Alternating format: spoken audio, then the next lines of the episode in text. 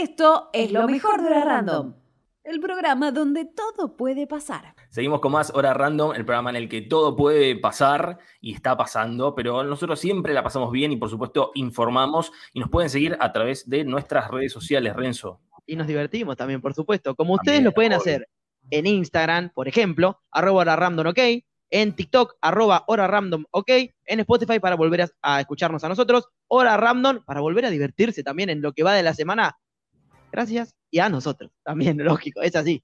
Y es un programa en, el que, en el que vamos a empezar a mandar al frente a muchas personas, como acaba de ser Caro. Eso puede ser una sección aparte también. Pero ahora llegó el momento más esperado del programa, es la entrevista random. Eh, y bueno, tenemos la participación de un actor súper, súper reconocido. Estamos muy orgullosos de poder tenerlo en este espacio virtual de hora random. Así que le vamos a dar la bienvenida a Gastón Coche a ver si está por ahí. Hola.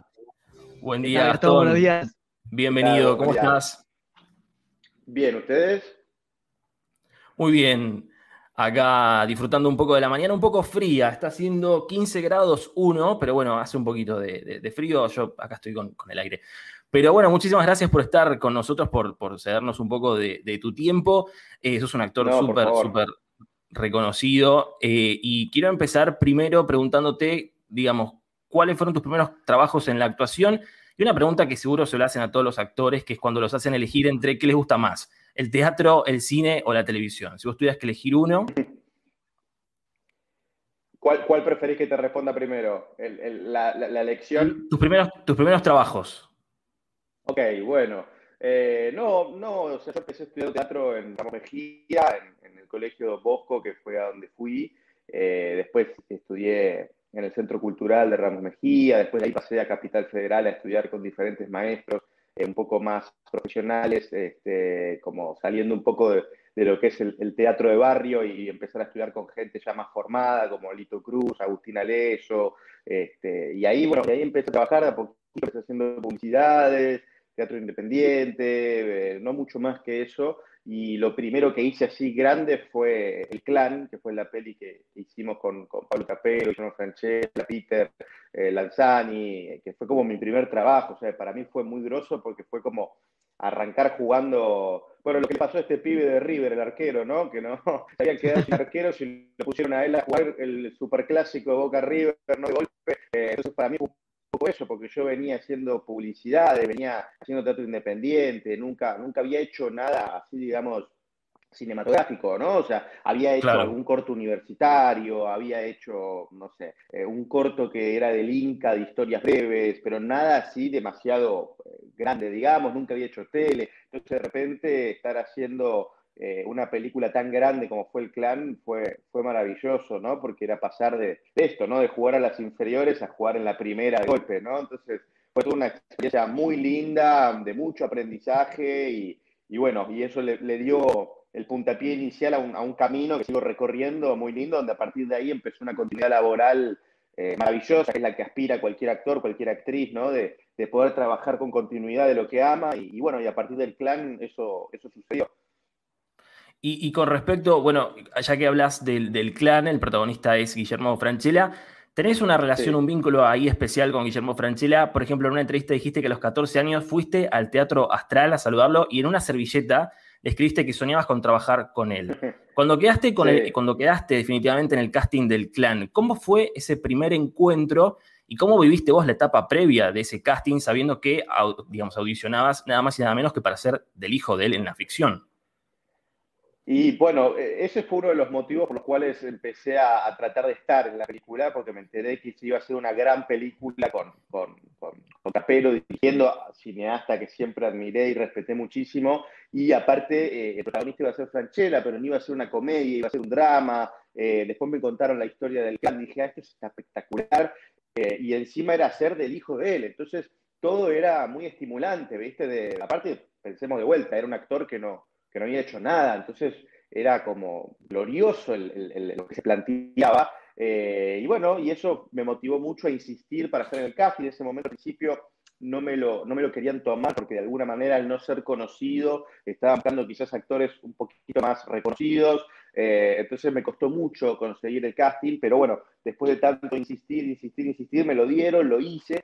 Eh, y bueno, por suerte quedé, pero sí, fue, fue muy estimulante porque, bueno, eh, le pude cumplir el sueño a ese pibe de 12 años que fue dejarle una carta a Franchella al teatro y que su sueño era ser actor y aparte trabajar con él. entonces fue hermoso, lo cual también fue hermoso porque cuando uno tiene un ídolo, ¿no? El gran miedo es descubrir quién es ese ídolo, ¿no? Porque un ídolo está idealizado, ¿no? Entonces, de repente te puedes encontrar con una persona de mierda y vos decís, uy, boludo, me había hecho las ilusiones de que era un fenómeno y al final es una persona horrenda. Eh, bueno, eso no pasó en absoluto. La verdad que trabajar con Guillermo fue un placer. Él sabía que era mi primera película, entonces todo el tiempo me aportaba su experiencia, sus consejos, su mirada. Eh, bueno, quedamos con un muy buen vínculo, aparte, no, no que somos amigos, pero hemos ido a tomar de vez en cuando un otro café, hemos charlado del oficio, nos hemos mandado mensajes en algún momento de la vida. Incluso ahora voy a empezar a filmar una serie en la cual estoy porque me recomendó él. Este, así que quedó con un vínculo muy entrañable y la verdad que lo aprecio mucho porque se portó muy bien conmigo eh, y disfruté mucho de esa experiencia. Gastón, y hoy en día lo positivo también y lo, llamativo es que estás viviendo las dos partes de la historia, es decir, pasaste de ser el alumno a ser el maestro, porque estás dando clases de teatro, y es vivir las dos partes y entender de un lado y del otro. Totalmente, sí. Yo amo dar clases de teatro, es lo que me estimula muchísimo, al igual que actuar. Eh, de hecho, lo descubrí en la, pandemia, más que nada, porque yo venía dando clases, pero muy esporádicamente, algún seminario, algún cursito así de, dos meses, muy tranqui.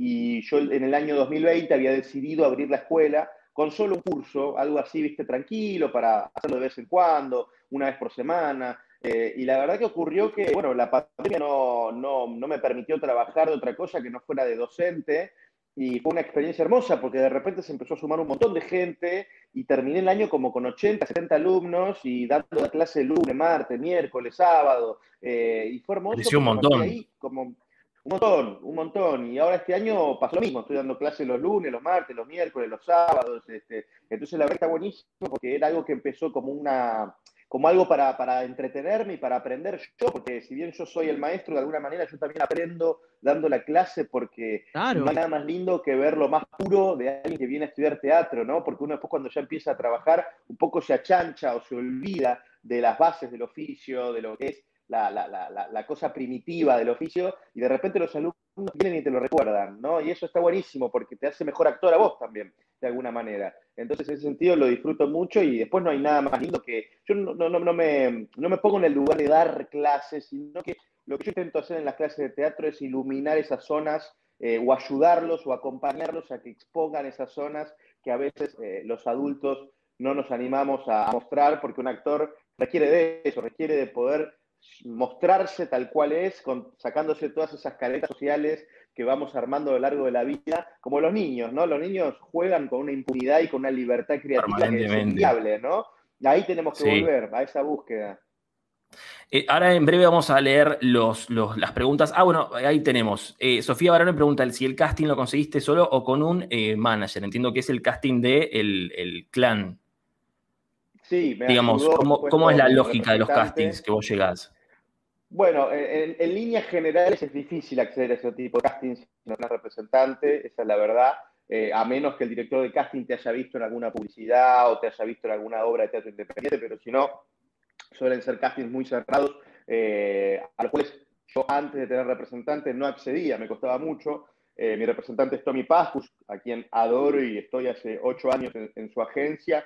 Y bueno, él me ayudó mucho a seguir ese casting, peleó mucho por mí, repito, porque yo en ese momento era un actor que no había hecho nada, ¿no? Entonces, de repente que me den ese lugar, eh, hay un gran mérito de él en su insistencia también, en su forma de, trabajar, eh, pero sí, hay, una cuestión ahí medio injusta en, la industria que, ciertos actores, si no acceden a ciertos representantes, hay oportunidades que se pierden, eh, y eso es verdad, también hay poco trabajo en este momento, entonces todo, todo fluye para que haya cada vez menos oportunidades de desarrollar el oficio de uno, ¿no? Después también, eh, Tommy en ese momento, Pascus, eh, confió mucho en mí, ¿no? Eh, porque yo era un actor que, nada, que, si bien a él le podía parecer que prometía, no había hecho nada así como para que él diga, uy, ¿viste lo que hizo este pibe? Lo quiero, lo quiero representar. Había hecho una serie de publicidades, creo que recién ahí pasaron un poco, que era una serie de Movistar, que era como una especie de sitcom al estilo Friends, y eso era lo más grande que había hecho en ese momento, que salía cotidianamente, fueron dos años de trabajo, fue un proceso re lindo, pero era lo único que había hecho. Y, la verdad que ahí eh, Tommy confió plenamente en mí, bueno, después la gente del clan confió en mí también, y como todo, ¿no? Uno puede desarrollarse si le dan una oportunidad también, si no se vuelve bastante complejo. Y después, Gastón, lo que también explotó fue Amor, eh, Argentina Tierra de Amor y Venganza, justamente en Canal 13, la explosión que tuviste vos, la repercusión en la tele, haciendo de, tu personaje David Lowenstein. ¿Cómo repercutió eso en vos? Aparecer también en la tele en cuanto a lo que es ser eh, más reconocido en la pantalla que quizás se ve más en el común de las casas. Sí, totalmente. Sí, un cambio radical en mi vida, radical porque, bueno, nada, eh, el clan, si bien fue un éxito rotundo, metió como 3 millones de espectadores en el cine, le fue muy bien, eh, no, no me llegó a dar tanta popularidad como la de la TAP, ¿no? Porque esto que decís vos, eh, una cosa es la gente que va al cine, paga la entrada, la ve, qué sé yo, y otra cosa es la gente en la casa cenando todos los días, prendiendo la tele y que estés todo el tiempo vos ahí, ¿no? entonces algo de eso fue muy masivo, no, no, no recuerdo haber vivido algo tan masivo como lo que fue TAP, eh, porque, bueno, nada, me empezó a pasar lo que le pasa a cualquier actor que empieza a ser reconocido, salís a la calle, te piden fotos, estás tomando un café, te agarra gente para pedirte una foto, eh, viste, se vuelve como una cosa muy loca, que después igual con el tiempo se tranquiliza, ¿no? Es como el momento de, euforia y de locura, después al año siguiente ya está todo más tranquilo, viste, pero en ese sentido fue muy lindo porque, bueno, eh, poder recibir como el el cariño de la gente, la buena onda de la gente, elogiando tu trabajo, no es algo único que tenemos los actores. Nadie va aplaudiendo a un taxista porque hizo un gran viaje o a un cirujano porque hizo una gran operación. A nosotros nos pasa nada más que nos reconocen en la calle, que nos celebran, ¿no? Entonces es un gesto del público tan lindo que, está bueno disfrutarlo y después la novela, nada, verdad que fue un placer hacerla también. Fue la primera vez que hice tele, yo no había hecho tira diaria nunca, eh, o había hecho algún que otro bolo, pero algo muy chiquitito, pero nunca había tenido un personaje con continuidad en tira. Y fue una experiencia maravillosa, porque es un ritmo de trabajo muy distinto al del cine, al de las series, al del teatro. Eh, entonces fue una experiencia muy, muy rica, aparte que se hizo un grupo hermoso y la pasaba bomba y, y nada, la verdad que nos fue muy bien, la pasamos genial con ese proyecto. Y, digamos, vos recién mencionaste, hablando de lo de Guillermo Franchella, no quiero dejar escapar ese detalle, que estás ahora grabando una serie con, con él. Eh, no sé si nos puedes dar un poco más de detalles en junio. Sí, sí, sí, sí. Es una serie, no, no puedo hablar mucho todavía, porque como está todavía en preproducción, no, no puedo hablar mucho, pero es una serie que se llama Encargado, que produce Disney, que va a salir para una nueva plataforma llamada Star Plus, que es lo que vendría a ser la Fox, que compró Disney y ahora le cambiaron el nombre. Este, así que bueno, nada, estoy ahí gracias a que Guillermo me, recomendó y pidió que yo esté. Y bueno, la verdad que fue un placer. La dirigen Gastón eh, Duprat y Mariano Con, son dos cineastas de la hostia. Eh, para quienes no saben quiénes son, El Ciudad Ilustre, Mi Obra Maestra, 4x4, eh, El Hombre al Lado, bueno, películas extraordinarias. Así que bueno, muy, muy estimulado y muy contento con este nuevo proyecto. Aparte, eh, compartir ahora con Guillermo no solo de vuelta a un set, sino también una comedia, es como ir a aprender del maestro, ¿no? Al lado. Entonces, eh, la verdad es que estoy muy contento con este proyecto y, con muchas ganas de arrancarlo ahora en, junio. La serie va a llamar El Encargado, este, así que bueno, ojalá le, vaya muy bien y que sea una linda experiencia. Y, con respecto a, a TAF, ¿Hay alguna novedad que también nos puedas adelantar? Es la gran pregunta. ¿Va a haber segunda parte de ATAP o, no? Porque también, digamos, eh, creo que la lógica de las filmaciones, eh, ustedes terminaron, si no me equivoco, a principios del 2020, después agarró la, pandemia. Eso también seguramente te has tocado no, solo ese proyecto, sino el resto de los proyectos audiovisuales. Pero se decía que, eh, digamos, que había la posibilidad de que podía haber una segunda parte de, de ATAP. Sí, se habló mucho. La verdad que no, no, no, hay nada firme. Es, hasta es una novela muy cara de hacer, muy cara, por los decorados. Mucha producción. sí, por el alquiler de los autos de época. Eh, bueno, buscar locaciones para, para una serie de época eh, en exteriores es, en Argentina es muy difícil porque no se ha respetado demasiado el patrimonio nacional de edificios, de cosas, ¿no? Como todo el tiempo te encontrás con con todos edificios que, que, han modificado su fachada o que han cambiado cosas, o por ejemplo, un gran problema que tuvieron lo de la producción es ir a edificios antiguos y que esté plagado de aires acondicionados, ¿no? Entonces, imagínate tener que editar eso y sacar aire acondicionado por aire acondicionado. Bueno, todo es un enorme trabajo, ¿no? Entonces, este, yo creo que en este momento de la, de la ficción nacional, no sé si, si se va a poder hacer, para que sí, la verdad no tengo ni idea, habría que hablarlo con, con esto, este, pero, pero bueno, nada, ojalá que sí, porque no deja de ser trabajo para mucha gente, esté o no esté yo, digo, no importa eso, está buenísimo, evidentemente es una novela que, que caló hondo en, el público, porque esta pregunta que están haciendo ustedes la siguen haciendo hace dos años desde que terminó la novela, ¿no? Es, es llamativo eso, no es que la siguen haciendo hace dos o tres meses después de que termine, que te la sigan preguntando dos años después, es fuerte, ¿no? Entonces, este, me parece que bueno, que sí, que merece, ¿no? otra parte, pero bueno, hay que ver, me parece, cómo se puede ajustar eso a los tiempos que corren. Imagínate ahora con todo el protocolo COVID, que, significa un gasto enorme para las producciones, porque es tener a todos los trabajadores lo más cuidados posibles, ¿no? Eh, eh, es complejo, es complejo, pero bueno, ¿quién dice que en algún momento capaz se puede hacer, ¿no? Es que Gastón, vos lo marcabas muy bien, es una novela que apareció en Argentina, que es argentina, que tuvo muchísimos capítulos, que a todos nos llamó la atención, era la noche, te ponías a mirar la tele, volvió otra vez esa eh, reunión que tiene la familia para ver cuando últimamente había muchas series y novelas acá que no eran nacionales, apostaron a eso ustedes y la rompieron. Sí, sí porque aparte recordemos que, que tenían, digamos, buenos números de rating que hacía mucho tiempo que no se veían en la televisión, que ustedes lo lograron a través de, gracias a esa ficción. Sí, sí, sí, sí, fue muy fuerte porque, bueno, nada, la apuesta del 13 de Polka fue muy grande, muy grande, y la verdad que el elenco también era un elenco muy numeroso, con muchos actores muy conocidos y otros no tanto, ¿no? O sea, si bien yo en ese momento sí era conocido quizás para el palo, para la gente que se dedica a esto o para cierto nicho de público, no era conocido para, el gran público, ¿no? Eh, lo mismo con Male Sánchez, un montón de, de ahí de compañeros, compañeras que, que veníamos laburando hace mucho, quizás no eran conocidos para el gran público, entonces ese mix de tener a la China, a Benjamín, a Gonza y después a nosotros. Y, ¿no? Como todo ese mix me parece que refrescó mucho la pantalla también. Y después la historia estaba muy bien, me parece que lo que escribieron Caro y Leo Calderone, Caro Aguirre, eh, fue muy bueno porque yo firmé un contrato por 100 capítulos y terminé haciendo 250, ¿no? Entonces eh, fue muy, muy, muy, digamos, muy estimulante esto, muy lindo. Y después, bueno, esto que decís, ¿no? Los números reflejaron un acompañamiento del público maravilloso que no solo se reflejaba en el rating del momento, que no sé, en ese momento hacíamos entre 15 y 20 puntos todas las noches, número impensado, y hoy en día incluso lo hace solo Masterchef, ¿no? Eh, claro, que no es una claro. Eh, entonces eh, era muy poderoso eso, y al mismo tiempo las reproducciones de los capítulos en YouTube tenían arriba de 2, 3 millones de reproducciones todos los días, ¿no? Entonces tenés ahí más 3 puntos rating más. Este, entonces había algo de eso que, bueno, que, que, la verdad que sí, que la novela pegó donde había que pegar y le competimos mano a mano a novelas eh, con un presupuesto 10 veces más grande que el nuestro, como las novelas turcas, eh, que también era una novela turca de época, que había Telefe, que ahora no recuerdo el nombre, eh, que tenía 10 veces más producción que nosotros. Sin embargo, ahí con, a, lo argentino, con, atando alambres y, y, remando dulce de leche, lo logramos, ¿no? Que eso no es menor y me parece que debería haber más de eso, ¿no? Más series o novelas o lo que fuere de ficción nacional que se apoyen y que se les dé un lugar, ¿no? Porque como todo, digo, eh, cuando uno trabaja, ¿no? No, no, todos los, no todos los trabajos son buenos, ¿no? Así como no todas las novelas son buenas.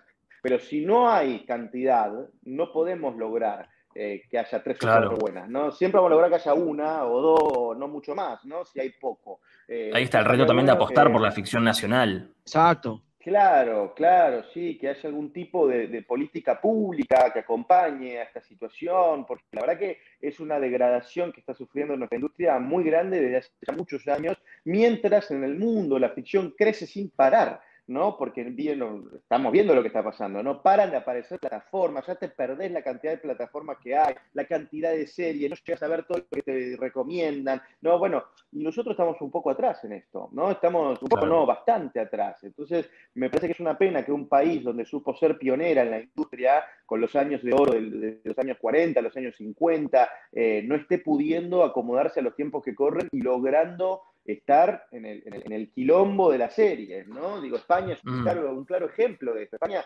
eh, hace un par de años producía 10, 15 ficciones anuales como nosotros ahora, y ahora produce más de 100. España. Claro. todo el mundo habla de series españolas, películas españolas, no tenés que ver la serie española esta, no sé qué. O sea, creció. Es momento de recuperar el, lugar. Totalmente, y porque hubo una apuesta muy grande de parte del Estado y de parte de los privados, ¿no? Cuando se junta esa combinación, no hay con qué darle. Entonces me parece que hay que charlar más, unirnos más y trabajar en pos en pos de eso, porque el, material está, hay guionistas, hay actores, hay locaciones, hay directores, hay de todo, ¿no? Bueno, muchísimas gracias Gastón por cedernos este espacio para poder conversar con vos. Tendríamos un montón de preguntas porque realmente has indagado, has, has, hecho proyectos durante la pandemia de teatro virtual. Bueno, realmente un montón de cosas para poder hablar con vos, pero bueno, nos hemos quedado sin tiempo, así que te agradecemos muchísimo por estar con nosotros, por haberte sumado a Hora Random. No, por favor, gracias a ustedes y les mando un gran abrazo. Nico, Gastón, te agradezco nuevamente de estar presente acá. Nos encantaría tenerte en nuestra semana que nosotros hacemos Instagram Live desde Hora Random. Seguimos hablando con nuestros entrevistados. Tocamos otros temas también para hacer un poco más fluida la conversación. Hablamos de sus vidas y demás para conocerlos más internamente y para que la gente también los siga conociendo aún más a través de, los Instagram Live que hacemos. Te ponemos el, el, punto ahí. El compromiso. el compromiso, si está, sería un honor. Más al pedo que, cualquiera, así que avíseme la hacemos, hasta, que, no empiece a filmar, estoy al pedo, así que me avisen. Perfecto. Hasta julio tenemos entonces. Muchas gracias, Gastón. Hasta junio. Gracias. Hasta ah, junio. Quedan poquitas semanas entonces. Sí. Bueno, muchas gracias, Gastón. Un abrazo, gracias. Nos vemos. Pasaba Gastón Coche Alale. Eh, y por supuesto una tremenda entrevista que hemos tenido y que vamos a seguir teniendo mucho contenido más. Así que quédense con nosotros, estamos hasta las 12 del eh, mediodía en el canal de YouTube en vivo de Un Lamp Vivo. Ya volvemos.